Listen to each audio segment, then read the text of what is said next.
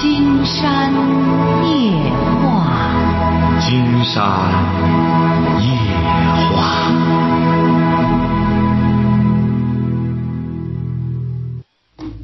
晚上好，听众朋友，我是您的朋友金山，很高兴和朋友们相会在午夜。马上接我们朋友电话哈。喂，您好，这位朋友。啊，你好，是金山老师吗？没错，我们聊点什么？啊，我想问一下一些有关于我学业方面的问题。您多大了？啊，我今年十六。哦，上什么？啊，我在上高二。哦哦。说吧。呃，就是呃，从上高一的时候呢，就感觉有就是不怎么热爱学习。嗯。啊，然后到现在呢，就感觉是呃一点东西也学不进去，然后就是呃有那种不想再继续上学的想法。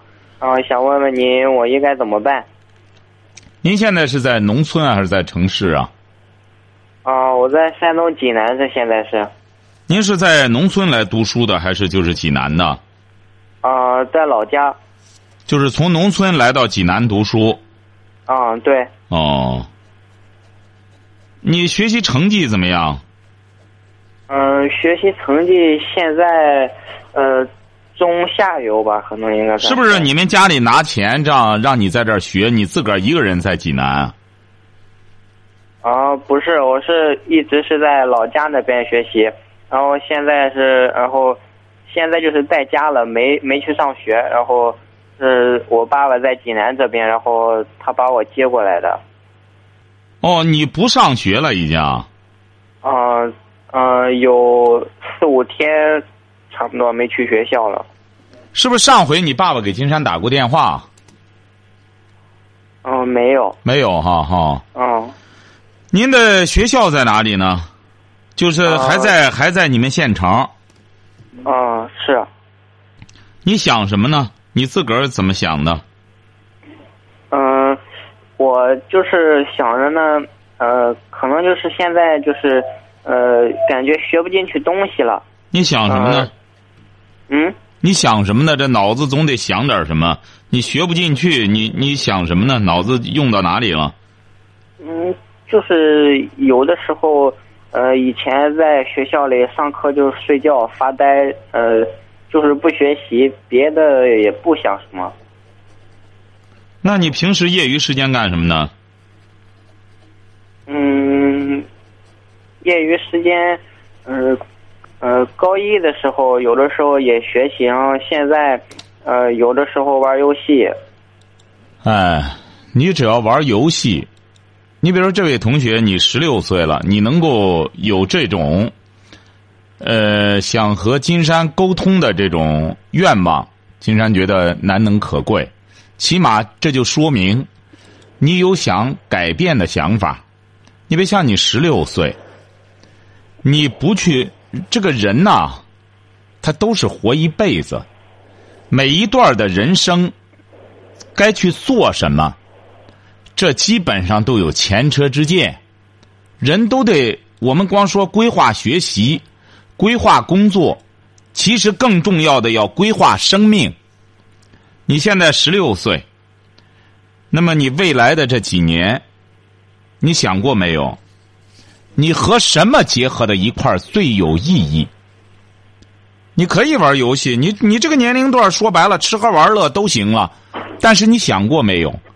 你将来，你现在选择这种生活，你将来就要为这种生活买单。这些东西你有没有想过？嗯，然后现在就是呃，我在家里，我我父亲也和我聊过很多次。和你聊什么呢？呃，他也是劝我再继续回去上学。然后他说给我想了两条路，然后说一条呢就是说，呃，让我先回去继续继续上学。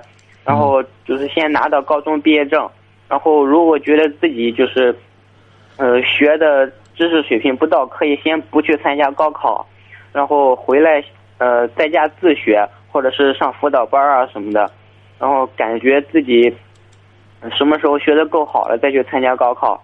然后呢，还有一条就是，呃，就是现在就不上了，然后以后呢，就是说呃，什么时候感觉自己想上大学啊，去参加成人高考？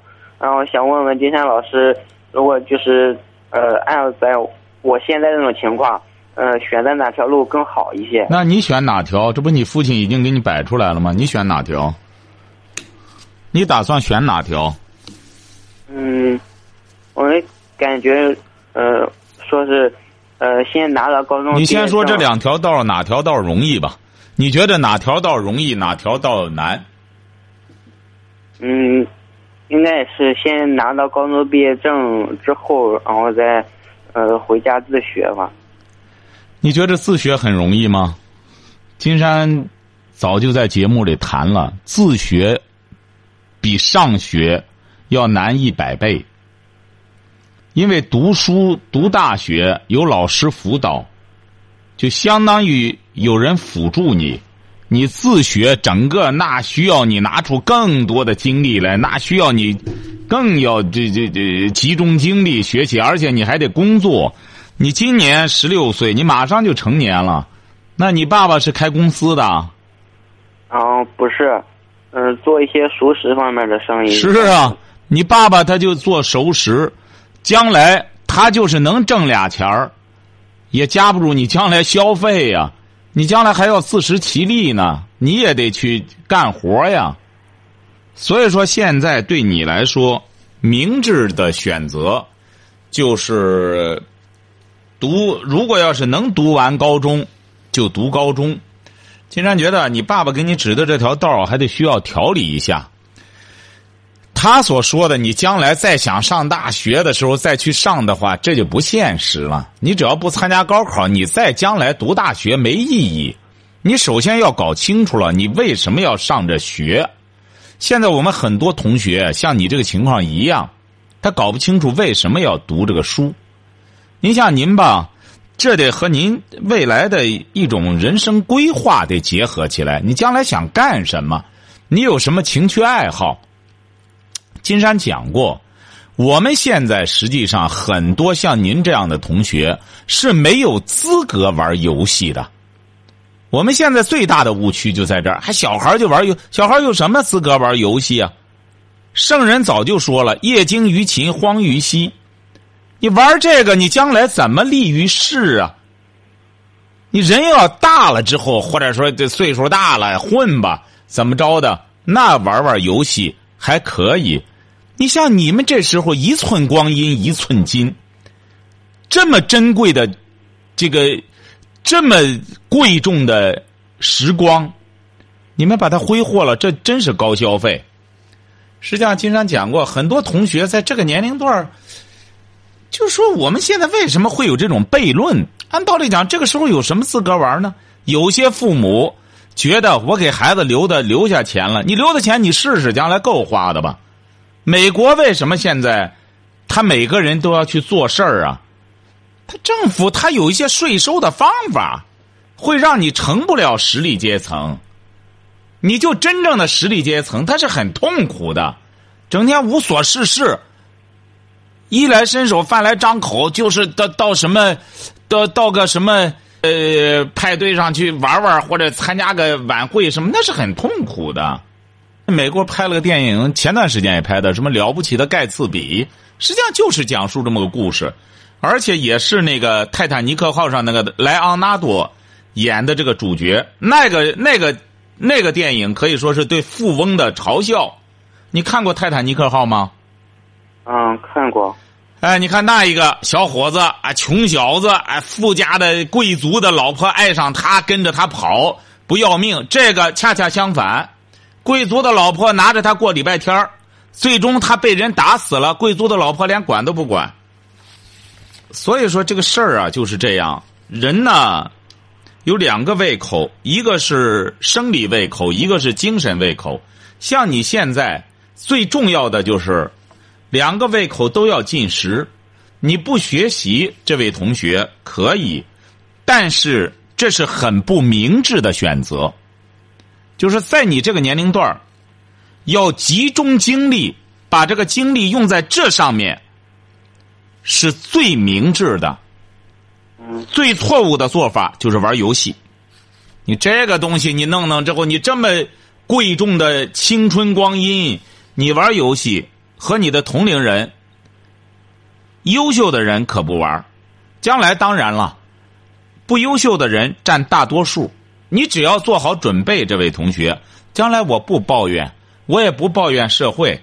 社会给我机会了，我爸爸给我机会了，爸爸妈妈给我机会让我读书，是我不去学。我们国家现在马上就开始实施这样了，就是一种选择性的学。你愿意难度 A B C D 随随分，你愿意你比如说我选个容易的吧，那就快乐学习，每天很快乐。初中毕业之后，基础教育完了，学个技能，一种一种熟练的。东西它毕竟和这个综合学习不一样啊，综合学习它是一个全面的提高，那负担课业就要重，而你说就学个汽车维修，那么就拿着这个白天干干活之后，晚上下班了，哎，弄块牛肉吃，喝点酒，大家玩玩，打个牌什么的也挺舒坦。就说你选择什么样的生活，现在我们的生活价值多元化的选择，你选择了。你只要一选择，金山就可以告诉你，你选择的这种生活，将来就是一个什么结果。那么你就要明白，将来你别一看人家别人，哎呦，人家怎么那样呢？人家找女朋友，为什么那个女孩我长得比那男孩子帅，他怎么不找我找他呢？你就别抱怨这个了。所以说，你现在十六岁。关键的一个人生节口，你要现在不读大学，将来读是很困难的。我们现在说，呃，将来要补什么，那是说白了，那是文革之后，那时候大家没有学习的机会。呃，后来了，边学着，呃，单位上也得需要学习，那种压力，那种动力，你学了之后，马上就给你转干部，那他得有动力，他得有压力，同时也得有动力。像你将来就为学习而学习，你学那干嘛呀？所以说，你现在唯一的做法就是回去，刻苦的这一年的时间参加高考。这个高考，经常跟你讲过，人家有一个前两年有一个女孩好像是被剑桥已经录取了。人家回国一定要参加高考，说中国这个高考我一定要参加一次，让我的人生不留下什么遗憾。人家为了这个特意回来参加一次，不是为了炫耀，而是想让自己的人生完美。所以说，金山建议你啊，就是回去之后，你要是读，你比如说你现在还不是一个不明白读书为什么的问题，你现在只是处于一种惰性，不愿去吃这苦。其实读书是最舒坦的。金山讲过，实际上你你不相信，你就跟着你爸爸开始做熟食，从早到晚的，你担任你爸爸这个角你一定不要光干什么，你担任他这个角你看看怎么样？你就知道读书是很幸福的。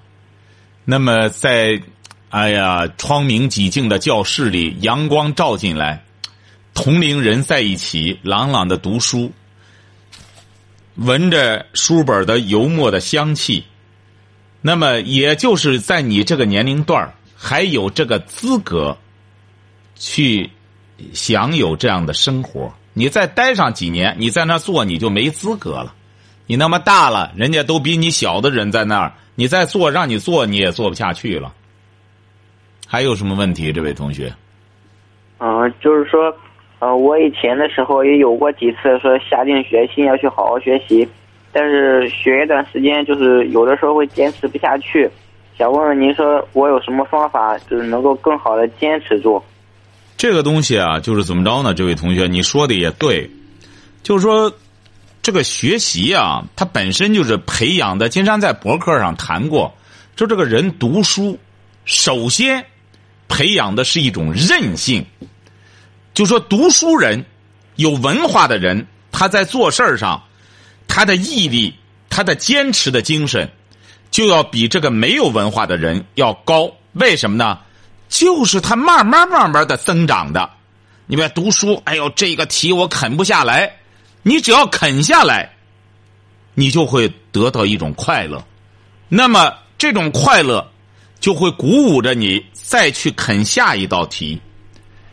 当然，人是有惰性的。经常讲过，你像春秋战国的时候，那时候，呃，苏秦也是学不下去，说学不下去怎么办呢？那本书这么难读，音符篇那么难读，学不下去。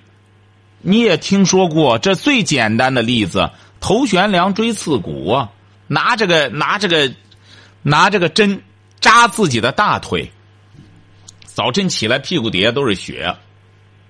现在当然不需要这样了，因为现在大家理性的认识到得需要去读。那么你也知道你的目标，你已经有目标了，就是要去参加高考。你要实在是说坚持不住，可以让你爸爸配合你。古代的时候不也是这样吗？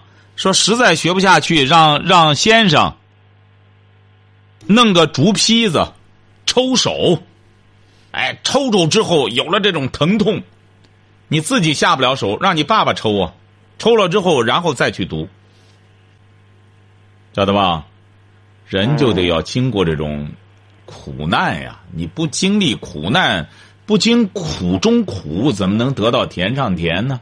您像您爸爸现在卖熟食，指定也很辛苦。那么你现在玩游戏，你把你的大好的青春光阴都挥霍了。将来，那么你就要为这一切去买单，你要付出百倍甚至千倍的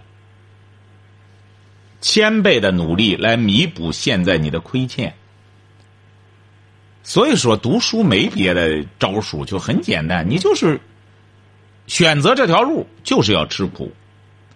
你说我就是自己凭自觉不行，那就找别人帮忙。你自己常年在家，你爸爸不在跟前吗？嗯，不在。你妈呢？嗯，也不在。你跟谁呀？嗯，跟我爷爷奶奶在老家那呢。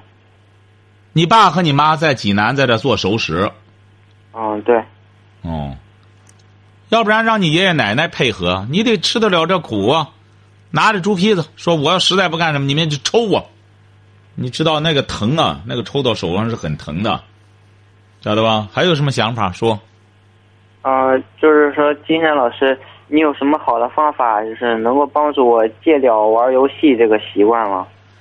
哎呦，这个就更难了。你为什么不爱学？就是玩游戏。你没看现在很多人靠这个敛财，光借这个的收学费一两万，收了之后就折腾。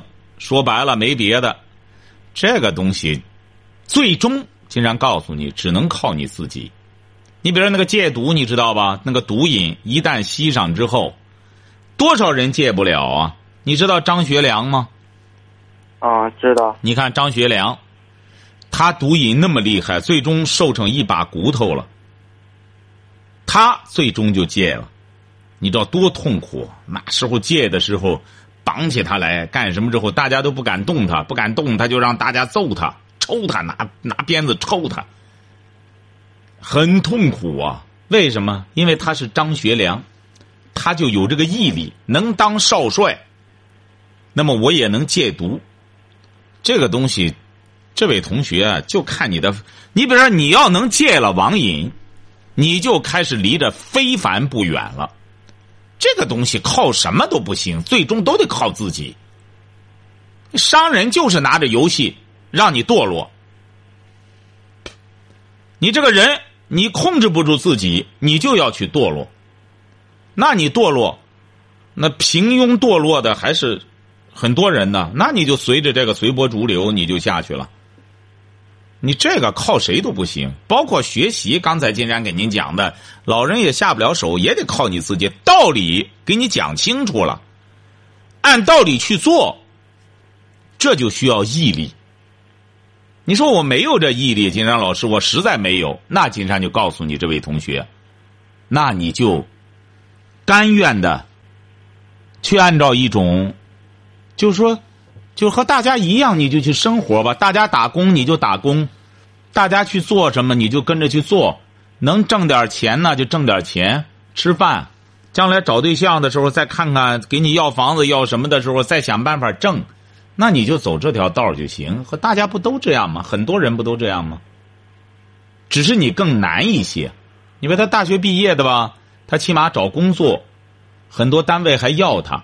他不是光一个文凭问题。现在你不受教育，你到单位你们，你不能工作，你很多东西你上上位非常慢。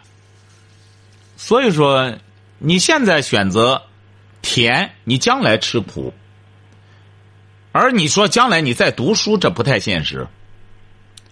就说你将来吃苦，吃苦的过程中，你说你想再根据你的工作再学点东西，也是可以的。那个就是比现在要难，不能集中精力的在一段时间内把知识掌握到手，那就要难一些。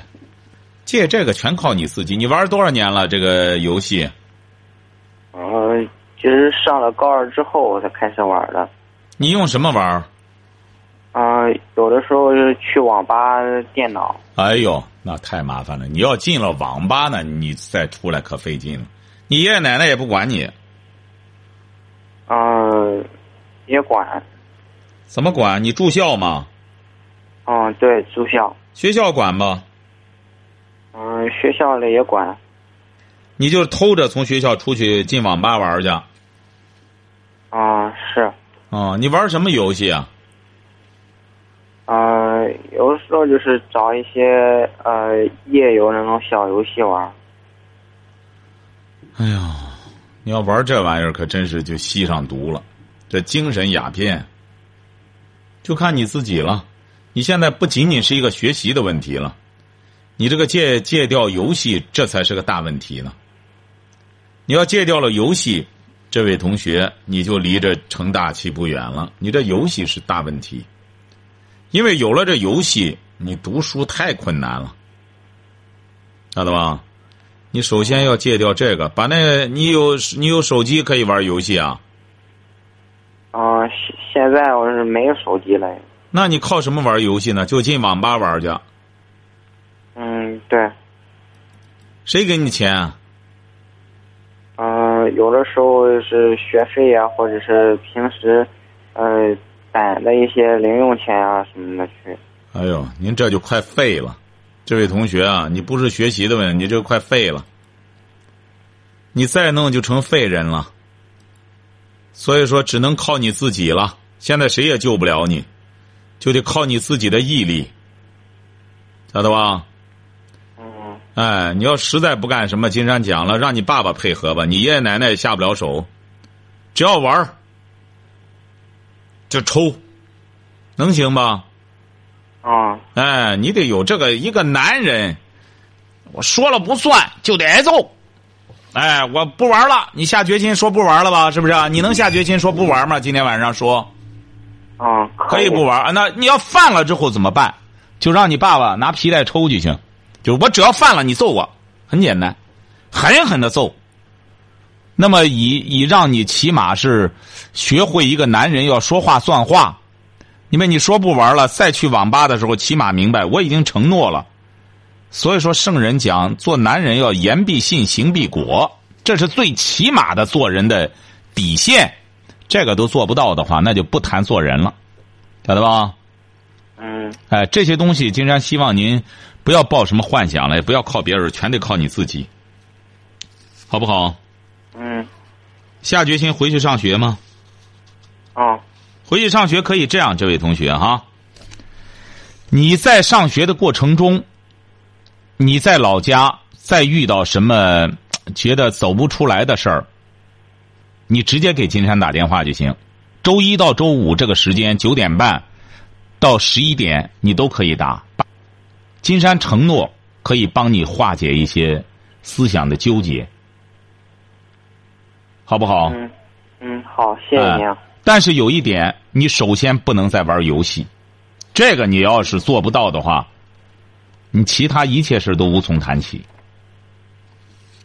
好不好？嗯嗯，好嘞，祝你成功哈，这位同学。嗯，好，谢谢您，好，再见啊，好。这位同学还是不错，这位同学还是起码有这种想改过的这种愿望。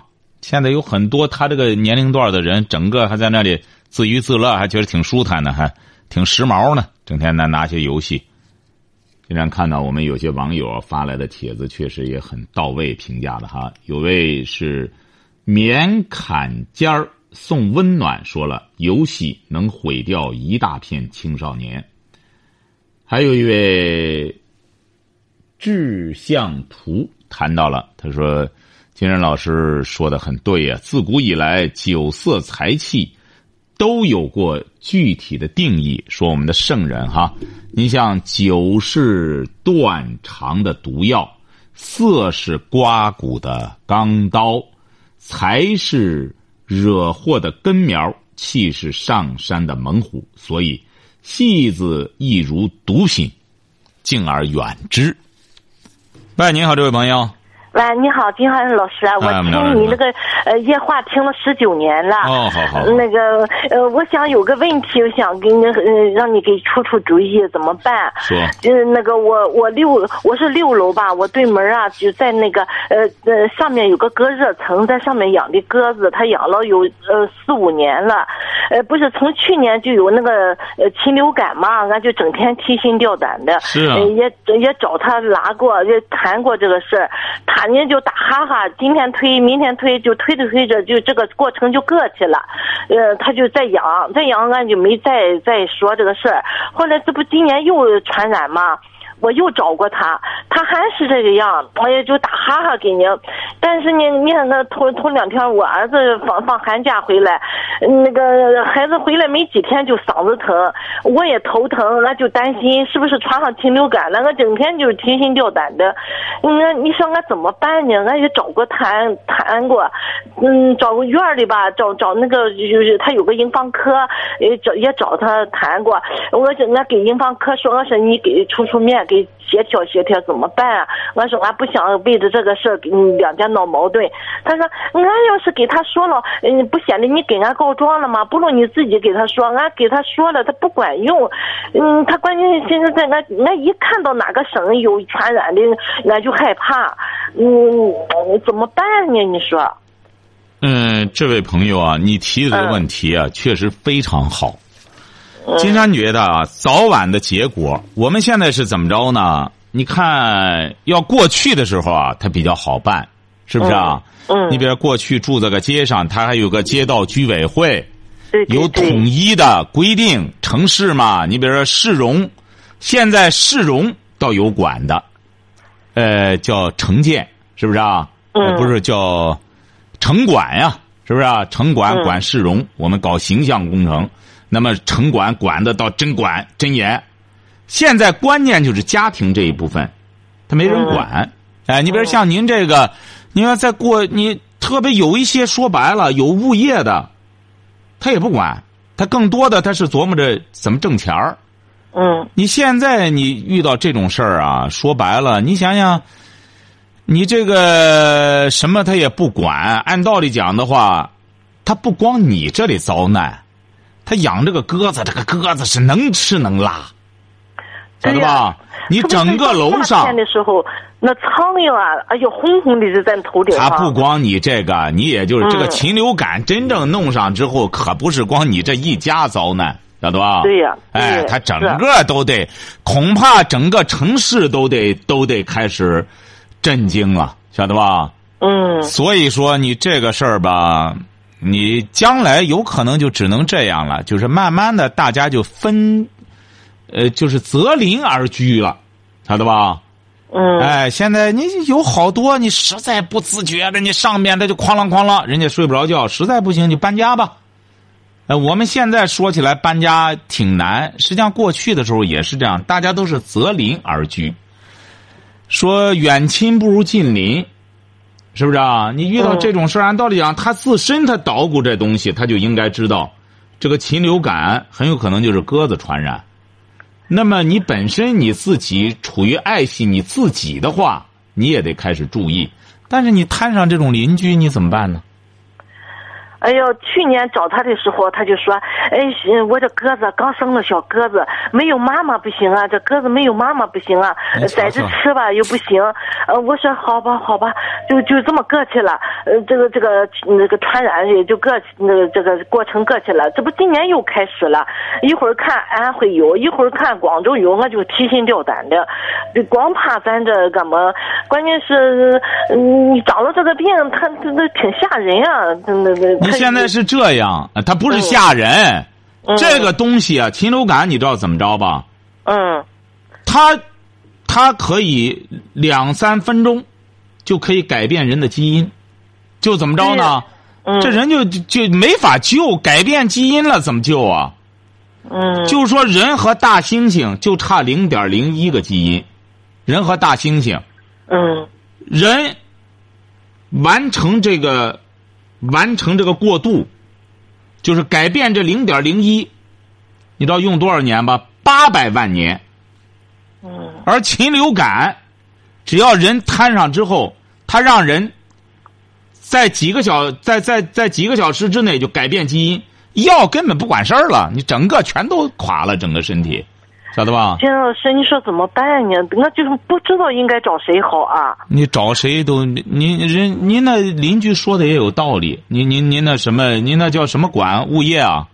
呃，不是，是我是部队大院儿，他是那个他有专门的那个营房管理。你想想，你在部队他都不干什么，他说的也有道理啊。你说他要他要你现在他除非有这种规定不准养，是不是啊？人对方没违法，他也不能太怎么着了。最后弄完了之后，把矛盾给你们留下了。他说的也有道理啊，他顶多来让他怎么弄？你像那个狗，你这要这这城市直接统一管理，是不是啊？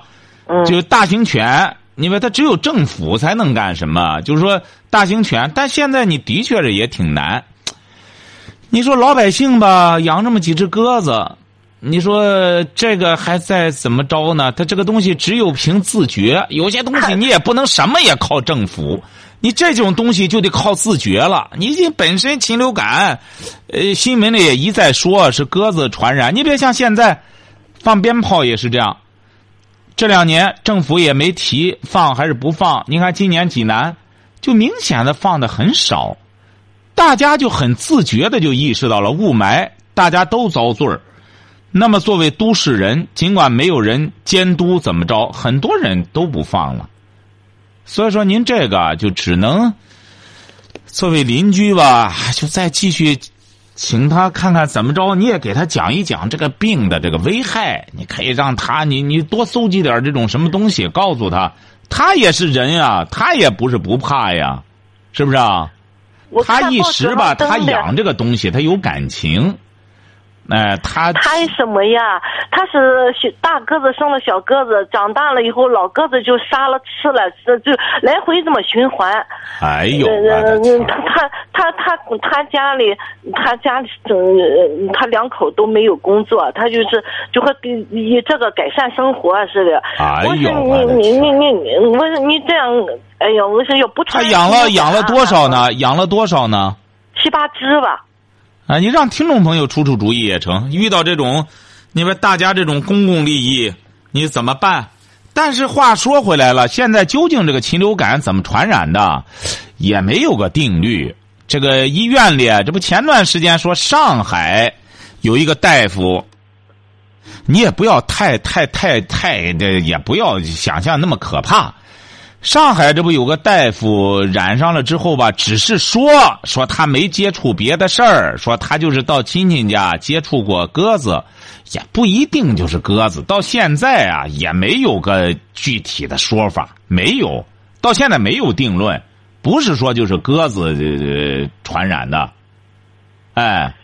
他可是属于飞禽啊，它一般前段时间也有人说这么着，说有一种理论，就说这种飞禽啊，说宰杀它的时候，当它意识到危险的时候啊，它会释放一种什么东西？实际上最危险的还是他家里，要他要杀鸽子，杀鸽子的话，有很多动物就是这样，当遇到危险的时候，它会释放一种病毒，它作为一种自我保护。